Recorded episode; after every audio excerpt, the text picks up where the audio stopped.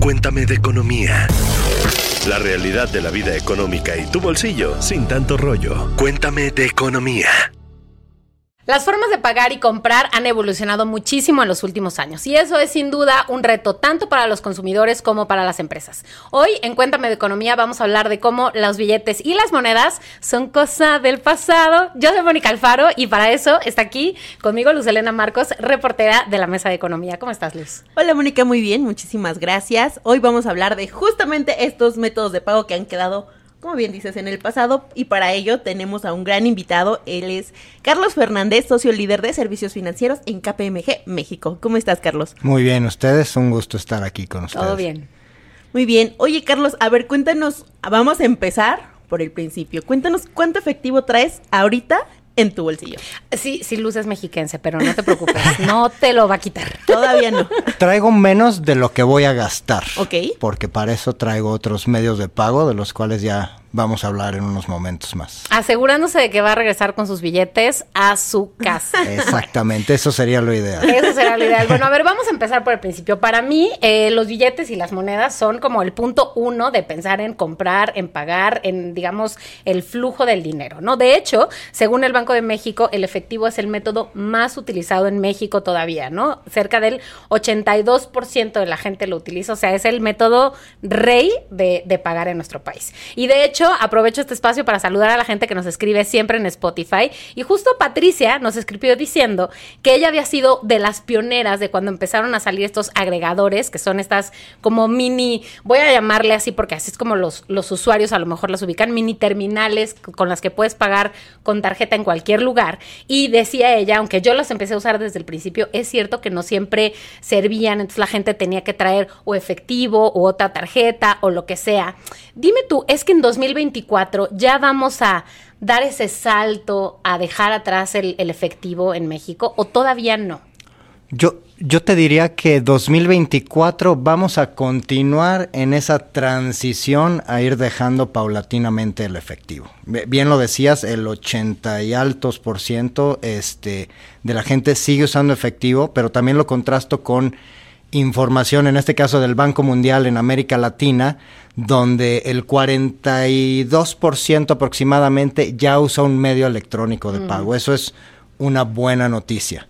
Eh, otra buena noticia, un poco forzada por la pandemia, es 27% de los adultos en México transaccionaron digitalmente por primera vez durante la pandemia. ¿Adultos es mayores de 18 años? Correcto.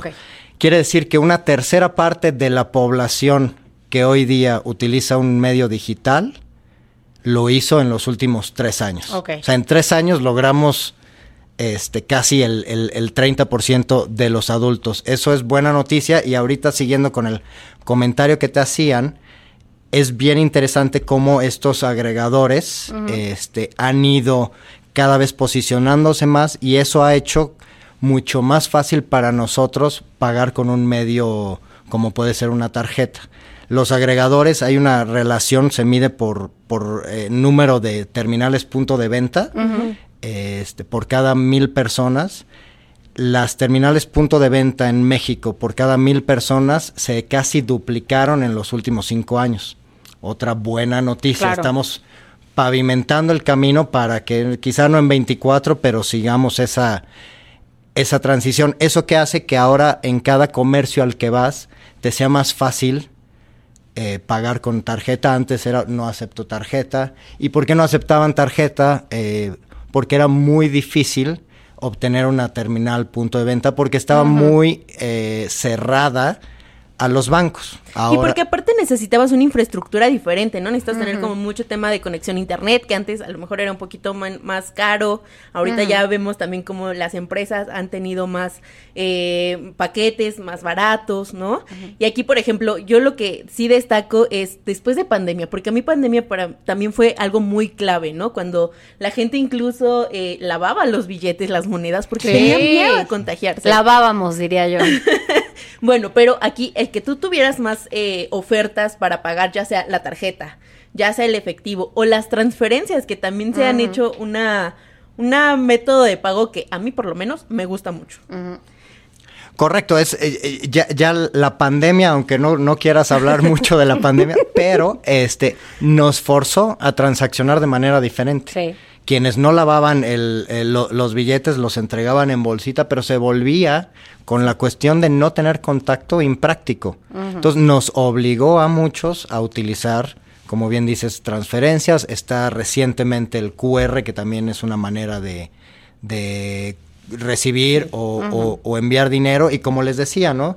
Y ahora tú persona física, eh, sin necesidad de acudir a un banco, puedes comprar tu terminal y tú puedes recibir pagos con tarjeta, eso facilita mucho, no debe estar ligado necesariamente a una cuenta de cheques en el banco del adquirente, el adquirente es el, el que da esa, esa terminal para que a través de ella se haga la transacción. Entonces ya es mucho más fácil, por eso se ha, insisto, duplicado el número de terminales y con ello se ha facilitado que la gente... Que las terminales punto de venta tenían que estar vinculadas a una cuenta de cheques. Antes de que llegaran los, este, los agregadores, que ha habido mucho, eh, el, el, negocio adquirente recaía mayoritariamente en los bancos. Entonces tú tenías que tener tu cuenta eje en el banco que te estaba proporcionando la, la, terminal y ahora yo puedo tener mi cuenta en el banco A y tener uno de estos dispositivos y aún así eh, cobrar, se facilitó mucho el acceso. Con ello facilitas que la gente pueda pagar porque ya hay más negocios o personas que te pueden recibir un pago con tarjeta, cargas menos efectivo, y todo mundo va transicionando hacia allá. Ahora, déjame poner algo que no todo seguramente es miel sobre hojuelas, porque qué pasa con los fraudes, ¿no? O sea, también mucha gente está temerosa de los fraudes. En pandemia también fue algo muy, muy, o sea, ellos migraron a todo este tema de extorsión, ¿no? ¿Cómo está el tema de la ciberseguridad ahorita en los servicios financieros? Yo diría, el, el fraude es algo con tendencia creciente, siempre. El defraudador es muy innovador y muy sofisticado. Y típicamente las instituciones van un paso atrás. Entonces, sí estamos viendo un crecimiento en los fraudes, pero también estamos viendo, así como hay esta cultura de dejar el efectivo, esta cultura del, fraude. En todas las empresas, en todos los negocios, podemos ver cosas como nos obligan a cambiar nuestras contraseñas, nuestras contraseñas en los sitios, en las apps que utilizamos cada día son más sofisticadas, ya no requieren más longitud, mayúscula, minúscula, carácter especial, este, no puedes repetir. Entonces, la administración de contraseñas, que es uno de los eh, recursos de los que se valen aplicaciones, empresas, este, es algo muy, que hace poco salió un estudio, ¿no? De las contraseñas más usadas y tenemos el clásico 1, 2, 3, 4, 5, 6. Por favor, no lo hagan, no lo hagan porque seguramente los pueden hackear. Y aquí quería preguntarte algo eh, que también tiene que ver con el tema de seguridad. Cada vez la biometría está siendo más nuestra contraseña porque se supone que es muy difícil de hackear, más difícil que el 1, 2, 3, 4, 5, 6. ¿Cómo ves? Yo, yo, te diría que es una, una combinación de varias cosas. La biometría ya muchas veces para transaccionar, incluso en una sucursal o para acceder a nuestro equipo de cómputo, ya necesitamos nuestra nuestra huella, si vamos a utilizar una banca por teléfono o una transacción por teléfono, ya es el, reconocimiento de voz. Hacia allá estamos yendo, pero debe de ser acompañado, insisto, es contraseñas, este, biométricos, cultura, cultura. ¿Cuántas veces eh, muchas de las maneras en las que los defraudadores se hacen de la información o logran penetrar es a través de literalmente el robo de la información? Claro. ¿Cómo lo roban? Todos hemos recibido estos famosos correos de phishing, ¿no? Que lo que buscan es a través de un correo apócrifo que tú juras que viene de la fuente que crees que viene. Porque aparte ya los hacen cada vez, como dices, más sofisticados y entonces ya viene el logo de tu banco azul, rojo, el que sea pero te das cuenta en la dirección y es un gmail.com. Claro. O a lo mejor le ponen un dominio parecido a, aquel del remitente que debiera ser y no es, y muchas veces caemos. Eso cambia por una letra, o sea, en verdad es muy, muy... O le ponen info antes y ya crees que, es de ese banco o de esa institución. Eso va a seguir sucediendo, pero uno de los mitigantes es tener una cultura de que eso sucede Está el ransomware, que seguramente ya han escuchado hablar, que, que no es otra cosa más que un, un malware que entra y literalmente se apodera de la información. Y a ti como dueño de la información te prohíbe entrar o la cifra de tal manera que no te sea accesible y estos delincuentes operan pidiendo un rescate por poderte liberar esa, esa información. Entonces, por eso es importante las contraseñas, los biométricos, VPN, no sé si lo han escuchado hablar, que es, eh, para ponerlo en términos simples, es un, un túnel más seguro por el cual viaja la información cuando estamos utilizando redes públicas. Entonces, la mezcla de todo eso va haciendo que eh, se vaya bajando un poco la curva de crecimiento de, fraude y la innovación de las instituciones, pero es mucho de, de, cultura y de estar un paso adelante de esta gente. Sí, y siento que también es importante decir que no solo las instituciones tienen una parte de responsabilidad de esto al aumentar sus, sus niveles de seguridad, pero también nosotros al tener cuidado en cómo compartimos nuestra información, ¿no? Tal cual, y estar conscientes de que existe estos correos de que no podemos utilizar el 1, 2, 3, 4, 5, 6, este, todo eso va, va haciéndoselos más difícil a ellos, ¿no? Sí, sí, sí. Bueno, y a ver, me gusta lo que dices, pero te, te, preguntaría, es cómo van a cambiar las tendencias de aquí en adelante, porque ya cada vez más vemos tal vez a gente que paga con sus tarjetas eh, sin contacto, pero eh, relojes, pero eh, accesorios, celulares. ¿Cuál es la tendencia que viene? La, la, tendencia yo creo que es todas las instituciones financieras, sean bancos tradicionales, las famosas fintechs, deben estar migrando y siguiendo robusteciendo el canal digital. El canal digital no es únicamente tener una app, es la oferta de productos a través de un medio digital, quitarnos este rollo de ir a la sucursal eh, y facilitarte a ti como usuario el acceso a servicios financieros. Que puedas abrir una cuenta con un solo clic, que no necesites ir a la sucursal y se acuerdan de un anuncio hace mucho de la famosa factura del refri, ¿no? Que te pedían hasta la factura del ah, refri para darte de alta o para abrirte una cuenta. Es facilitarle al usuario el acceso a, un producto, productos innovadores y con un canal, ya lo decías tú, ¿no? Es ya ahora puedes pagar con el celular, pero no vía transferencia, sino porque tus datos están, cargados en el celular. con el reloj. Brazaletes reloj y los famosos wallets, ¿no? O carteras digitales, que una de las cosas que a nosotros nos da eh, de alguna manera miedo es, oye, yo no le voy a estar dando los datos de mi tarjeta a cada uno de los sitios en los que hago una compra. Eh. Entonces, al tener ese dinero o esa información de alguna manera encriptada en una cartera digital, pues ya utilizo ese medio todas las veces, en lugar de proveerle a las distintas eh, empresas o sitios donde transacciono la información de, de mi tarjeta. wallets a mí se me hacen muy interesantes porque ya lo hemos visto, eh, no sé, en playeras, los escudos de cierto equipo de fútbol, ya ah, hace este método de pago y a mí me parece de verdad muy, eh, pues a lo mejor innovador, diferente. todos los que hemos ido a conciertos sabemos que nuestros brazaletes también los recargamos y ahí luego es un rollo la devolución de dinero, pero esa es otra historia. es otra historia. Entonces, sí me parece que estamos cada vez migrando a lo práctico. O sea, a mí esto de nada más poner el dispositivo, incluso la tarjeta, para mí es lo más sencillo.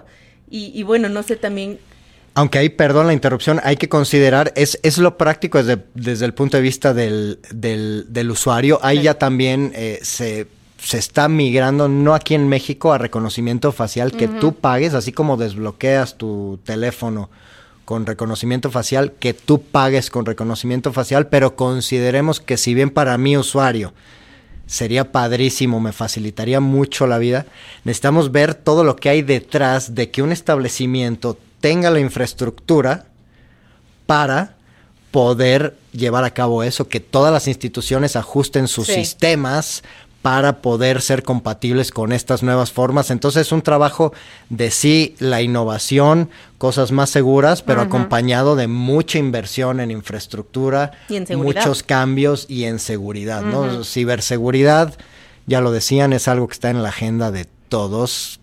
Sí. Ahora yo me pregunto si de por sí así luego no podemos parar de comparar, si luego ya solo va a pasar con poner tu cara, está más difícil ahorrar. Bueno, a ver, y todo esto suena muy bien, todos estos cambios suenan a que van a ayudarnos muchísimo a, mejorar la experiencia de nosotros como usuarios, de las empresas, pero entonces, ¿hay algún otro obstáculo además de la infraestructura que veas pendiente? Uno muy relevante, les diría yo, eh, la cultura, eh, la cultura de todavía seguir requiriendo efectivo, de sentirnos inseguros si no llevamos efectivo porque entonces no voy a poder comprar porque en el establecimiento no me van a aceptar porque no tienen una terminal punto de venta o porque simplemente quieren recibir el pago en efectivo y ahí es donde entra la parte cultural. Hay un tema también de seguridad de la información, pero también de seguridad que debemos de cargar el menos efectivo eh, posible. Entonces, el obstáculo creo que es todos habituarnos a dejar este método tradicional un poco de lado y saber que no pasa nada, va a ir, va a ir eh, tomando tiempo, pero en la medida que lo hagamos más común u, u, ordinario, nos vamos a ir habituando, como con todo cambio. Al principio cuesta, pero luego ya se vuelve la forma de. Ahora ya, este, pues a lo mejor muchos de nosotros ya ya no vamos tanto a una sucursal a hacer un depósito. Es para qué lo hago si ya lo puedo hacer desde mi banca en línea, ¿no?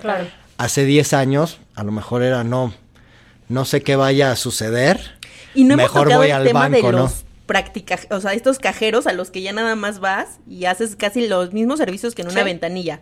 Pones tu número de cuenta, la referencia, pagas en efectivo, en tarjeta, lo que quieras, hasta en cheques, si no mal recuerdo, también aceptan.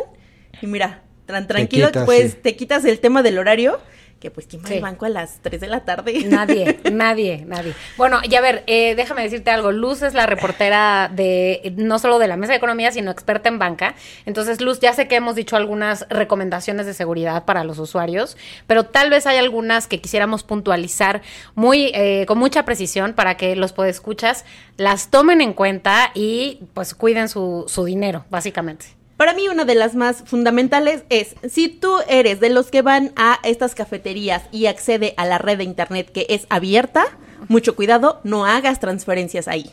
Esa es una de las. O sea, que si no abras tu cuenta. No solo no hagas transferencias, no, no, ni la consultes. Ni la consultes, porque no. Son redes abiertas que no poseen ningún tipo de seguridad. Dos, ya lo hablábamos, desconfía de estos correos que te mandan eh, nadie te va a regalar dinero, eso va a ser de verdad muy difícil. y también muchas veces es el gancho. Que alguien te deje una herencia, generalmente no pasa. Y nadie te va a pedir tus datos por correo. Exactamente. Si tienes alguna duda, tienes que hablar directamente a tu eh, sucursal, eh, ponte en contacto tú con tu banco, no dejes que ellos te busquen. Ellos, nadie va a venir a hacerte el favor, eso también te lo puedo asegurar. Es exceso de amabilidad que huele mal. Y una de las em, y una de las básicas, no hagas clic en ninguno de estos correos. Elimínalo en automático, ponte en contacto con tu banco. Perfecto, pues muchas gracias Luz. Muchas gracias Carlos. Gracias a ustedes, un gusto estar aquí. Pues para ustedes pues escuchas que ya sé que siempre están tratando de estar más al día, al día, al día con sus métodos de pago y que millonarios son. Nos vemos aquí el próximo lunes con más información de banca y finanzas personales. Cuéntame de Economía, un podcast de expansión. Disponible todos los lunes en todas las plataformas de audio. Lucky Land Casino asking people what's the weirdest place you've gotten lucky. Lucky? In line at the deli, I guess. Aha, in my dentist's office. More than once, actually. Do I have to say? Yes, you do. In the car before my kids' PTA meeting. Really? Yes. Excuse me, what's the weirdest place you've gotten lucky? I never win and tell. Well, there you have it. You can get lucky anywhere playing at LuckyLandSlots.com. Play for free right now. Are you feeling lucky? No purchase necessary. Void where prohibited by law. 18 plus. Terms and conditions apply. See website for details.